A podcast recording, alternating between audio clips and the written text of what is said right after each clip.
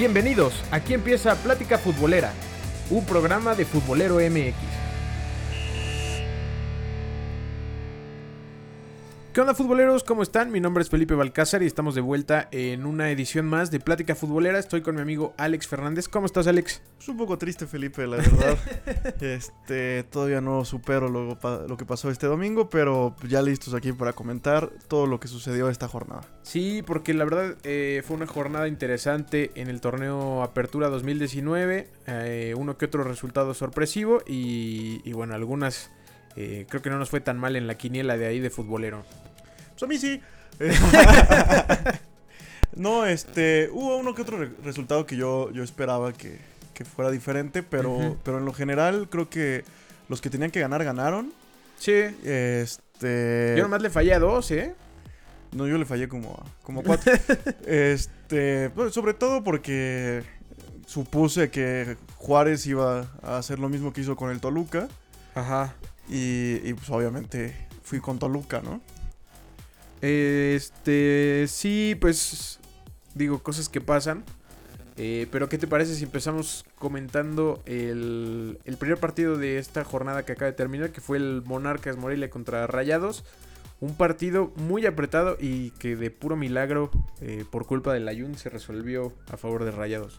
Sí, ¿no? Un partido este, parejísimo. El Morelia que que no sé si demuestra que está en buen momento o que Rayados daba nada más indicios de vida, pero, pero como que también no, no, no termina de reaccionar, ¿no? Lo que, lo que pasó en las primeras jornadas.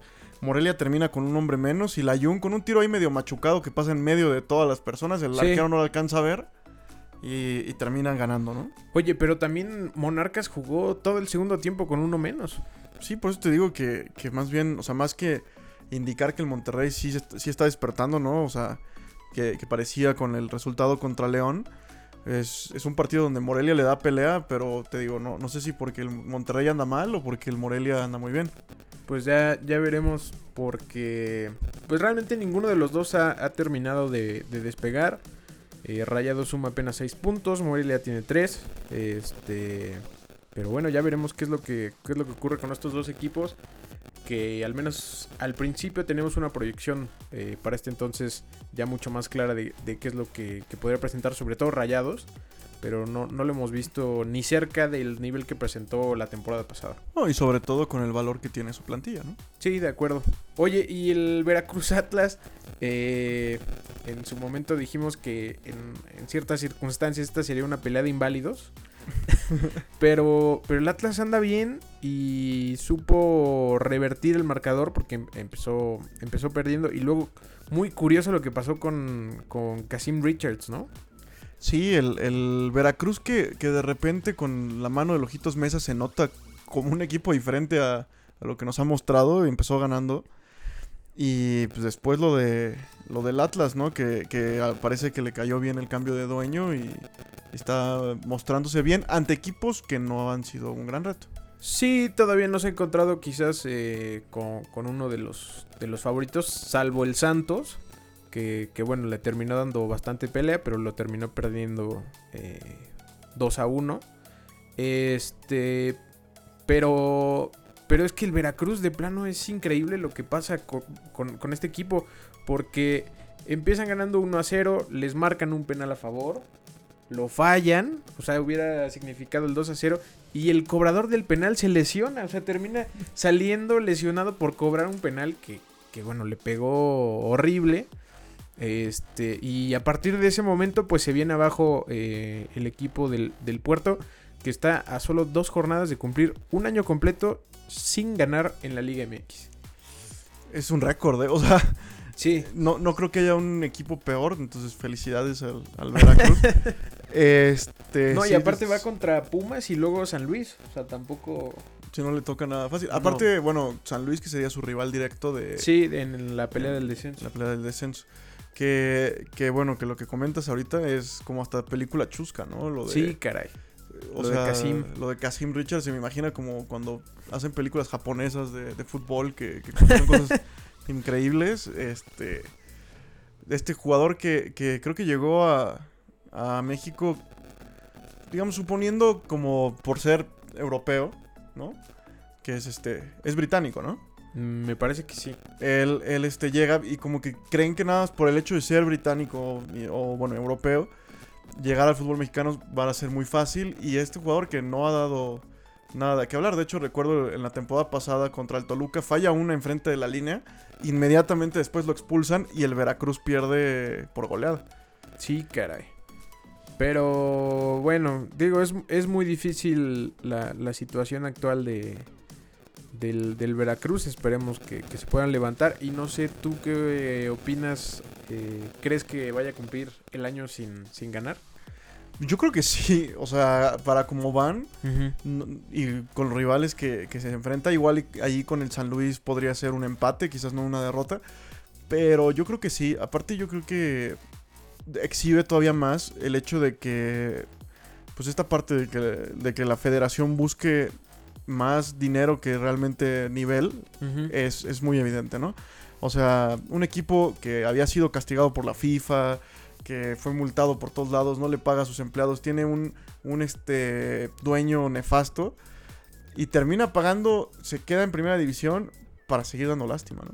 Pues sí, caray, ya veremos qué es lo que, lo que termina eh, por suceder en esta temporada con el Veracruz. Y mientras tanto, hablamos de el Tijuana contra Pumas, un duelo muy parejo, tal como lo habíamos eh, platicado en, el programa pasado. Cumplió más o menos con lo que se esperaba y solamente un gol temprano en el partido, el minuto 10, este, fue lo que, lo que definió a favor de, de estos cholos de Tijuana que aprovecharon la localía. Sí, que incluso este, eh, tuvo un poco menos de posesión que los Pumas, que, que parecía, o sea, un juego que iba a terminar 0-0 si no hubiera sido por el, o sea, si no hubiera sido por el gol tempranero pudo haber sido un 0-0. La verdad, eh, muy complicado y como tú dices, el- la localía, lo comentamos el, el podcast pasado, que, que el Veracruz tiene, digo, perdón, pero que los Cholos tienen un, un estadio muy, muy complicado, sobre todo por la cancha, por el calor, por la, ¿no? Por la distancia que se tiene que viajar, por el cambio de horario y pues al final eso termina pesando. Oye, ¿cómo ves? ¿Crees que Pumas está, eh, pongámoslo como entre paréntesis, regresando a su realidad ya con dos derrotas consecutivas? ¿O, o puede todavía eh, recomponer el camino? Yo creo que puede recomponer el camino, ¿no? O sea, fue un, un partido sumamente complicado este y el anterior, en los cuales no se vieron inferiores en ninguno de los dos. Muy parejos, terminan decidiéndose el contra Tigres en un gol casi de último minuto. Y este, pues, igual y, no sé, los agarraron dormidos. Pero, pero no demuestra lo que otras temporadas que ya ni siquiera pasión tenían, ¿no?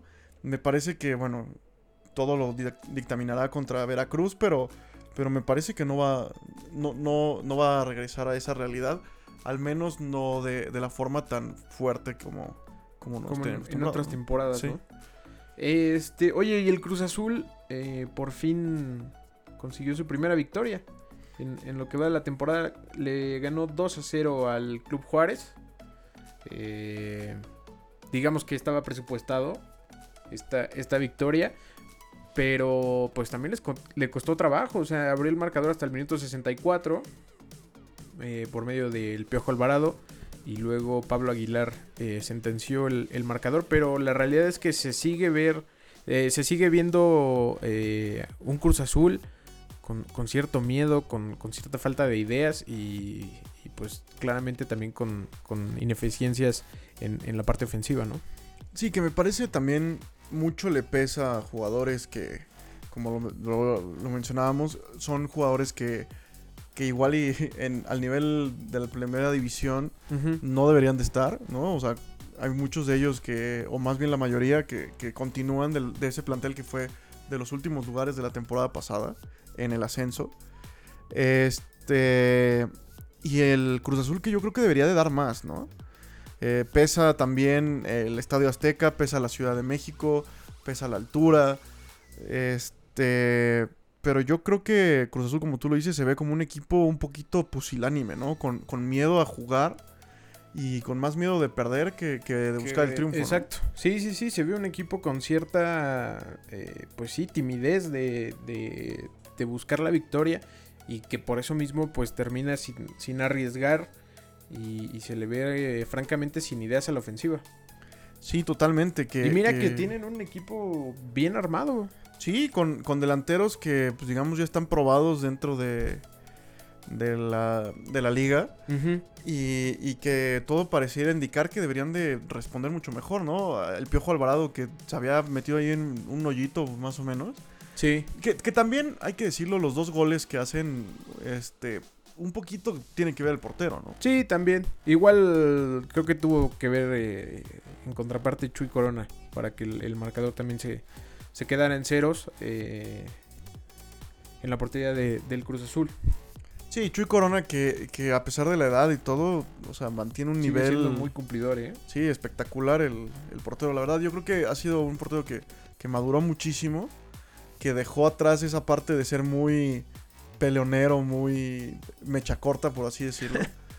¿No? Que incluso, bueno, protagonizó varias broncas dentro y fuera del, del terreno de juego. Varias. varias. Pero ya este, hoy en día demuestra que, está en un muy gran, eh, gran nivel y que es un gran líder para el equipo, ¿no? Sí, sobre todo eso, eh, que aporta mucho, mucho liderazgo en, en, el Cruz Azul. Oye, y el momento de hablar de una de las más grandes sorpresas eh, que hemos tenido en esta temporada, que es nada más y nada menos que el Querétaro, ¿no? ¿Quién lo hubiera dicho? ¿Quién lo hubiera dicho? Totalmente de acuerdo. Este, un equipo que, podríamos decir que está acostumbrado a, no destacar. Sí. Que llegó a una final y le pasaron completamente por encima. Que, ahora sí, o sea, con todo respeto a nuestros amigos de Querétaro, lo más relevante que han tenido en su historia es que jugó ahí el Ronaldinho, ¿no? Sí, sí, sí, sí. Y una Copa MX, ¿no? Que creo que, que es lo único que han ganado. Sí. No estoy muy seguro. Yo tampoco, tampoco estoy muy seguro, pero sí, la verdad es que Querétaro pues, ha sido un equipo que ha cambiado de dueño varias veces, que, tiene una historia muy corta, pero la verdad es que esta temporada, de la mano de Bucetich, se ven bastante bien. Sí, se ve bastante bien. El Querétaro le ganó al, al Pachuca, que bueno, es otro de los equipos que sigue sin levantar. Pero empieza ganando el Pachuca y, el Querétaro este, consigue dar la vuelta en los últimos 15 minutos del partido, más o menos. Sí. Este, con, buenas actuaciones de, sobre todo de Alexis Pérez y de Jair Pereira, que fue uno de los descartes de Chivas. Oh, y que además este, consigue el gol del triunfo, ¿no? sí, el 94. Pero este, bueno, es que incluso nada más hay que ver la estadística para darse cuenta que el Querétaro muy por encima de un Pachuca, ¿no? Lo decíamos el podcast pasado, si fuera únicamente por nombres, eh, Pachuca era el favorito. Totalmente. Pero bueno, Oye, que también una tontería, ¿no? De Edwin Cardona se hace expulsar el minuto 17. Bueno, que es un jugador muy polémico, ¿no? Desde que estaba en, en Monterrey. Sí, de acuerdo. Pero aquí te digo, en las estadísticas, bueno, remates 20 de Querétaro contra 14 de, Pachuca, 7 al arco de Querétaro. Pero lo más interesante es esto, 71% de posesión contra 29% del Pachuca, o sea, totalmente, totalmente favoreciendo a, Querétaro, que sí, claro, la, circunstancia de la expulsión, pero pues Querétaro que, que está jugando muy bien, lo está este, aprovechando y tuvo el doble de pases acertados durante el partido, 477 contra 210. Sí, la verdad es que el, Querétaro está entendiendo cuál es la idea futbolística de Bucetich, se están entendiendo en la cancha las nuevas incorporaciones y, la verdad es que está bastante bien. Querétaro está en el segundo lugar de momento, este, solamente abajo de Santos Laguna y empatado en puntos con el América, o sea nada que reprocharle a estos gallos, ¿no? No, estos gallos que sí salieron de pelea, ¿no? Sí, caray, totalmente. Pues ya veremos qué es lo que, lo que pasa con ellos. Pero de momento, bueno, si siguen así, este, pues seguramente los veremos en la liguilla, ¿no? Cosa que, que hace tiempo no, sucede, pues, De hecho, desde la vez que fueron este, finalistas, creo que no han vuelto a, meterse en la liguilla.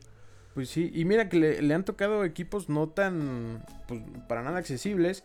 Primero fue contra el Toluca, ganó 2 a 0, empata luego eh, contra Cholos, eh, de visita, difícil, eh, le gana 3 a 0 pasándole por encima al Cruz Azul y ahora pues vence al, Pachuca, que yo creo que no le queda mucho tiempo a Palermo como técnico el Pachuca.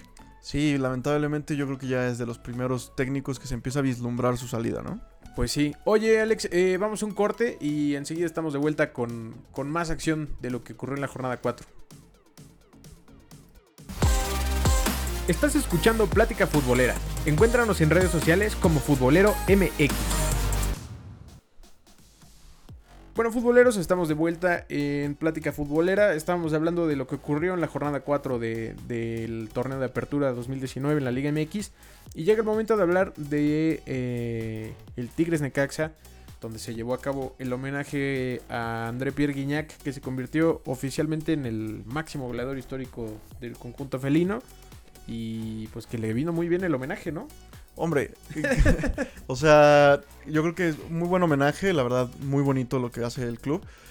Ahí, este, pues la polémica entre quién es mejor, ¿no? Entre Tomás Boy y él, yo creo que ya, es algo que excede al fútbol, pero hoy en día Guiñac no solo demuestra que puede ser el mejor goleador, sino que seguirá haciendo muchísimos goles, ¿no? Se estrena como con este título como con, un hat-trick Un hat-trick. y demuestra que es el mejor goleador histórico y por qué lo es, ¿no? O sea, goles de verdad de una calidad fantástica. Uno que le pega de primera, que deja totalmente parado al arquero del Necaxa, que Sí. lo pone en el poste, increíble. Igual el, el primero que anotó era un remate de cabeza muy complicado. Muy complicado, con muy poquito ángulo y lo supo resolver muy bien. Pero realmente de llamar la atención, en 23 minutos se resolvió el partido. 23 minutos ya estaba el hat-trick de Guiñac. Y, y, pues el, el Necaxa no tuvo tampoco mucho que hacer, ¿no? Sí, ¿no? Que, que Necaxa, pues es un equipo de muchos altibajos, ¿no? Sí, Este, no, no sabemos qué, qué versión va a salir. venía de golear al Veracruz. Venía de golear al Veracruz. 7-0 y bueno, yo lo 7-0. comenté Sí. El podcast pasado, equipo que golea o empata o pierde y pues le tocó bailar con la más fea, ¿no? Que, que en este caso pues bailó en francés. Sí, y hasta eso, pues creo que le fue bien, ¿no? Porque en 23 minutos recibió 3 goles, pero nada más. Sí, nada más. parecía que, que eso podía terminar en una, en una goleada. Y, y bueno, terminó con, con 3 a 1. Ahora aquí que en las, en las estadísticas hay algo muy curioso, porque eh, Tigres remató 10 veces, pero. 3 únicamente fueron al arco. Sí, Entonces, los y 3 las que, 3 entraron. Las 3 entraron 100% de efectividad, por así decirlo. Sí, sí, sí. Y bueno, Tigres tuvo mucho más posesión que, que el Necaxa. Ya este, lo decías tú, se inclinó mucho el partido. Y, y la verdad, Necaxa se lleva un, un resultado, pues, menos grave de lo que pudo haber sido. Sí, totalmente. Oye, y este Guiñac no aparecía en las primeras jornadas entre los, los goleadores. Y bueno, con este hat-trick ya está empatado con, con Brian Lozano en el primer lugar. Así que este lo comentábamos ayer por la noche en la página de Facebook. Este hay poderío de atacantes de equipos regiomontanos. Sí, y de hecho, bueno, yo, yo hasta quisiera agregar, pues, que ahí es cuando se notan los, los goleadores de época, ¿no? O sea, cuando aparecen, cuando tienen que aparecer y cuando lo hacen, lo hacen de forma estrepitosa y maravillosa, ¿no? O sea, Guiñac, lo decíamos la, la temporada pasada, igual y no fue su mejor temporada, apareció en liguilla y lo hizo perfecto. Pues el gol del título. El gol de título, el gol con la- contra el que pasan en la semifinal, o sea, Sí, de acuerdo, también contra También. Pachuca, ¿no? sí. Ah, bueno, contra, contra Rayados. No recuerdo quién hizo el gol. No Pero sé si fue él. No, no recuerdo yo tampoco, me- parece No, que... fue, fue Guido Pizarro. Guido Pizarro. Sí, cierto, que termina noqueado. Sí. Pero este, o sea, está demostrando que es un delantero que no necesita estar metiendo goles continuamente para ser un, un gran delantero, sino que aparece en los momentos y que cuando aparece lo puede hacer de forma espectacular. Sí, sí, sí. De acuerdo, completamente de acuerdo. Este, oye, y, y ahí otro, uno de los errores que tuve yo en mi quiniela eh, era la, la victoria del San Luis contra, contra Chivas y, y no fue así. Chivas dio una goleada 3 a 0 a, a un San Luis que, que sigue sin encontrarse en, en la mejor forma, ¿no? Un, un partido que, que yo sí voy a, a comentar lleno de polémica. O sea, por ahí lo dijo el, el entrenador que pues, se nota, el entrenador de San Luis, que, que se nota hacia quién deben ir los reflectores todo el tiempo. También Ramorrizo en Twitter afirmaba que, que pues, hubo ahí varios errores muy puntuales. O sea, Sí, bastante polémica, creo, ¿no? creo que otra vez recuerdo lo, lo que dijo Cristante, ¿no? Que, que se ve que el VAR está hecho para ayudar a los, a los equipos grandes, ¿no? Digo, vamos, vamos igual y a desmenuzar un poquito esta parte. Es una entrada de, de este Oribe Peralta que llega sin balón, Tarde. tarde, cuando el jugador de San Luis ya había despejado, una plancha al tobillo que ni siquiera se revisa en el bar, ¿no? Después, el penal sobre Antonio Briseño es inventadísimo. Tan es así que ni siquiera lo habían reclamado ni un jugador. Lo, lo revisan en el bar. Es una jugada muy común. Briseño baja todo el cuerpo para rematar. El jugador de San Luis quiere bloquear el balón, levanta la pierna. No, no hay ninguna intención de chocar. Marcan penal. El penal sobre Alexis Vega es completamente claro, ese sí no hay duda. Pero hay una jugada previa, cuando iban 2 a 0, donde este pulido, en una barrida contra la banda, contra el defensa que está cubriendo el balón para que salga, le pisa el, pie de apoyo sin disputar el balón. Roja directa, no se revisa ni siquiera en el bar. No, en ninguna de esas tres jugadas, en una, bueno, la revisa el bar, marcan el penal. En ninguna de las tres jugadas se, Se consultó. Se, consultó y, y tú buscas este, una explicación y dices, bueno, pues ¿qué sucede, no? Lo mismo que sucedió contra el Toluca, lo mismo que sucedió contra Puebla, donde terminan, por ejemplo, el contra Puebla que expulsan a Cavallini, contra el Toluca que era un gol muy claro que no lo marcan, por más que lo revisan. Ah, el de la, El de la temporada pasada. ¿Sí fue la pasada? Sí, el, te- Sí, el- todavía estaba Cristante, ¿no? que, que son cosas que Con tú Chivas. dices, este, pues qué sucede, ¿no? Que, que, que pareciera que el VAR está resultando una herramienta muy útil para los árbitros, pero a veces, pues no sé, la camiseta pesa y se les va el avión. Pues sí, pareciera, eh, porque sí deja mucho que pensar eh, jugadas que, que a- a- al ojo de, del espectador en, en la televisión, pues sí son muy cuestionables y que, que a nivel de cancha parece que lo ven con mucha claridad, ¿no? Sí, totalmente de acuerdo, sí. Pero bueno, Chivas eh, se empieza a enfilar en una, en una racha positiva. Es su, su segunda victoria, tercera victoria. No, segunda, segunda.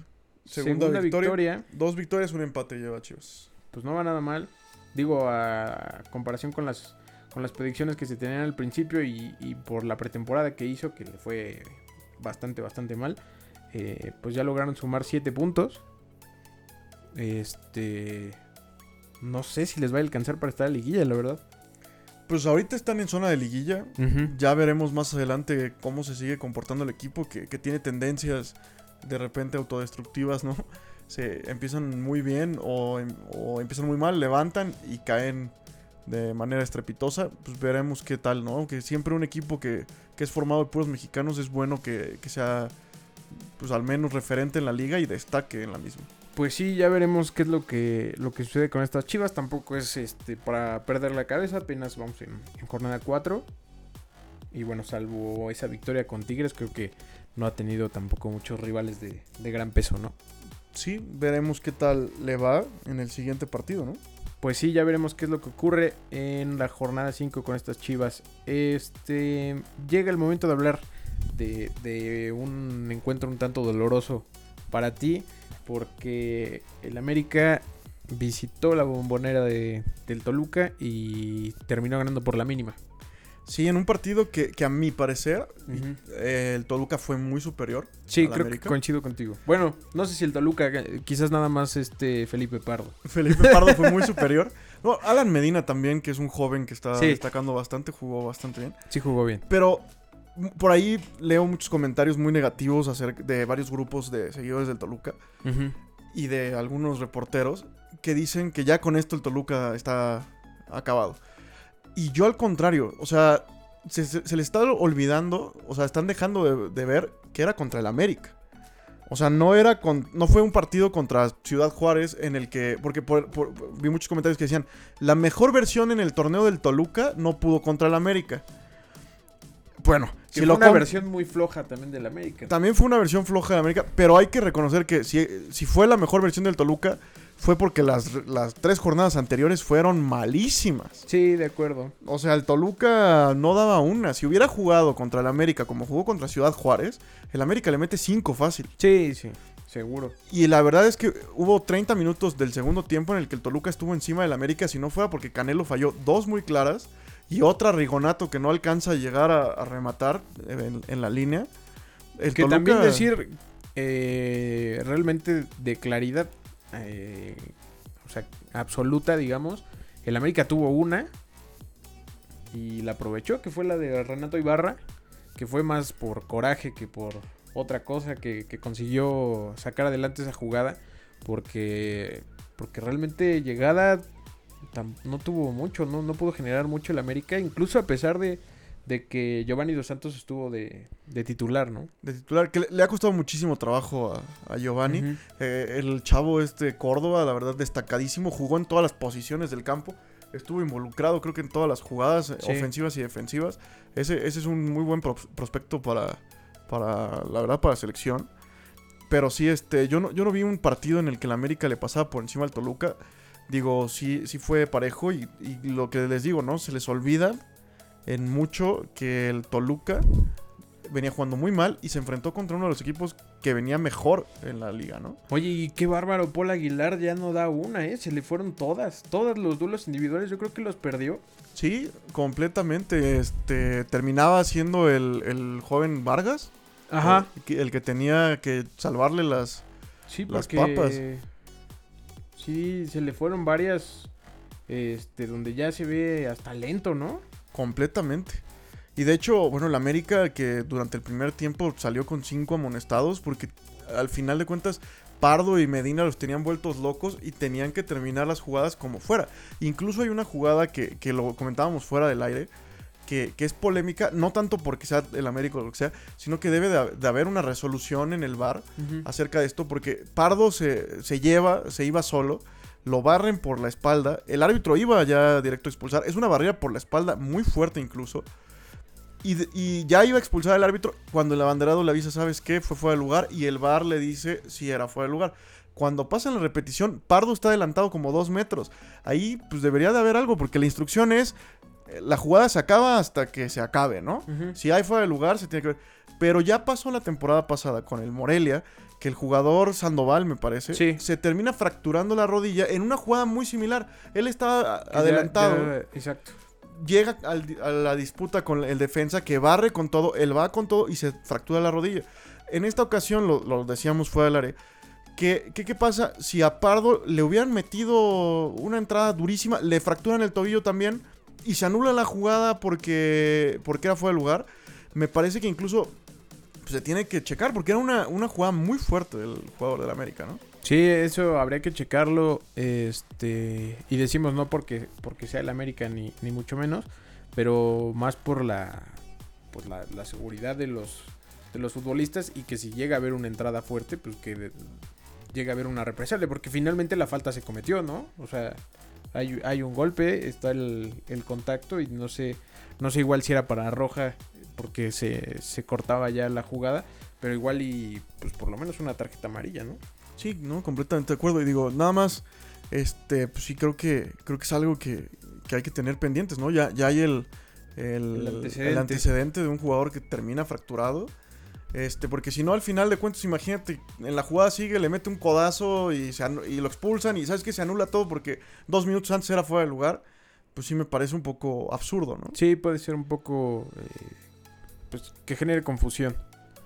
Este. Y bueno, para cerrar la, la jornada 4, el Santos Laguna, que, que ha ganado todos sus partidos, le pasó por encima al Puebla 4 a 1. eh, con dos goles de Julio Furch. Y, y bueno, va tomando mucha forma el proyecto de, de Santos Laguna. Que, que no ha bajado ni un poquito la velocidad en, en lo que llevamos de torneo, ¿no? Sino un Santos impresionante que, que a pesar de que tiene uno expulsado, ¿no? Y que le, digamos, ya le costó un poco de trabajo en el, el partido con un expulsado, porque Puebla, estadísticamente, fue muy superior, ¿no? Tuvo 15 remates a este, el Puebla y tuvo el 67% de la, de la, de la posesión. Oye, pero aparte, impresionante. Digo, Santos ha ganado los cuatro partidos que lleva, ha anotado 12 goles y ha recibido solamente dos goles en contra. O sea, muy goleador, muy completo el equipo y que a pesar de un expulsado, este, no, no pierde las formas, ¿no? no, no pierde las formas. e incluso, este. Recordar que Santos jugó con uno menos desde el minuto 50. Sí. O sea, termina jugando con, con uno menos y de todas maneras le alcanza para, para ganar el partido sin sufrir mucho. Y, y también lo- los cambios que, que, que se hicieron le funcionaron muy bien. Incluso el caso de Diego Valdés que entra al minuto 87 y al 89 mete gol. O sea, dices, si el equipo titular juega bien y luego tienes esos cambios que entran con, con esa hambre de, de ir a, a meter el gol aunque ya esté decidido el partido, pues a ver qué pasa con estos Santos. Sí, Pero ¿eh? De momento van convenciendo. A, a ver si no le, le terminan por quitar el récord de triunfos al León. Pues sí, porque ahí la llevan. Ahí la llevan y quién sabe qué, qué pueda pasar. Ya veremos más adelante en la temporada. Ojalá no se caiga. Es un muy buen equipo y que le, que le hace muy bien a, a la zona, ¿no? Que, Sí. que haya tanta competencia. Y otra vez, pues digo, quitando al, al Querétaro de la ecuación, los equipos, este. Los equipos norteños son los que están por encima. Pues eh, ya para, para cerrar el programa, recordarles un poco cómo está la, la tabla de posiciones. Santos Laguna en primer lugar con 12, le siguen Querétaro y América, los dos con 10 puntos. Eh, posteriormente están Tigres y Atlas, ambos igual con 9 puntos. Chivas y Tijuana eh, también con 7 puntos. Y los Pumas de la UNAM con 6 puntos. Esos serían los primeros 8 lugares, los que estarían de momento en liguilla. Y fuera de estos puestos clasificatorios están Monterrey con 6, Cruz Azul con 5, Necaxa con 4, León con 4, eh, Morelia con 3, eh, Bravos de Juárez con 3, San Luis con 3 y eh, todos empatados con, con un punto en el lugar eh, 16 Pachuca, 17 Puebla, Toluca en el 18 y Veracruz en el 19. Lo dijiste hasta como con saña. de- No, es que realmente es sorprendente. O sea, me sorprende mucho ver eh, a equipos como el Pachuca en esta condición de solo tener un punto. El Toluca, obviamente, también eh, es un tanto sorprendente.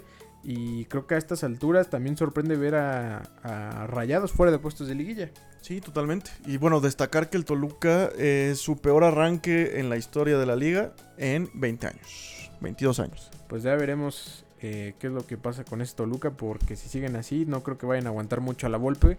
Y para buenas o malas noticias, el partido que sigue es contra Rayados.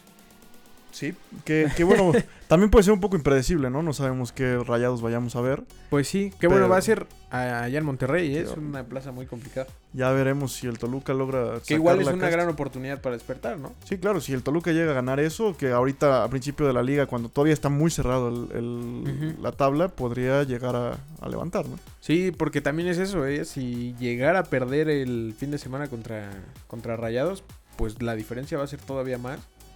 Y, y se empezaría a ver complicada ya la clasificación a liguilla. Sí, yo, yo, yo destaco de verdad el, el- la actitud que tuvieron los jugadores, que se jugó mucho mejor este partido. Esperemos que ya sea un verdadero cambio, que ya decidan jugar, porque talento lo tienen Sí, de acuerdo. y pues veremos qué, qué sucede, ¿no? Pues ya veremos qué es lo que ocurre y de momento vamos a cerrar este programa.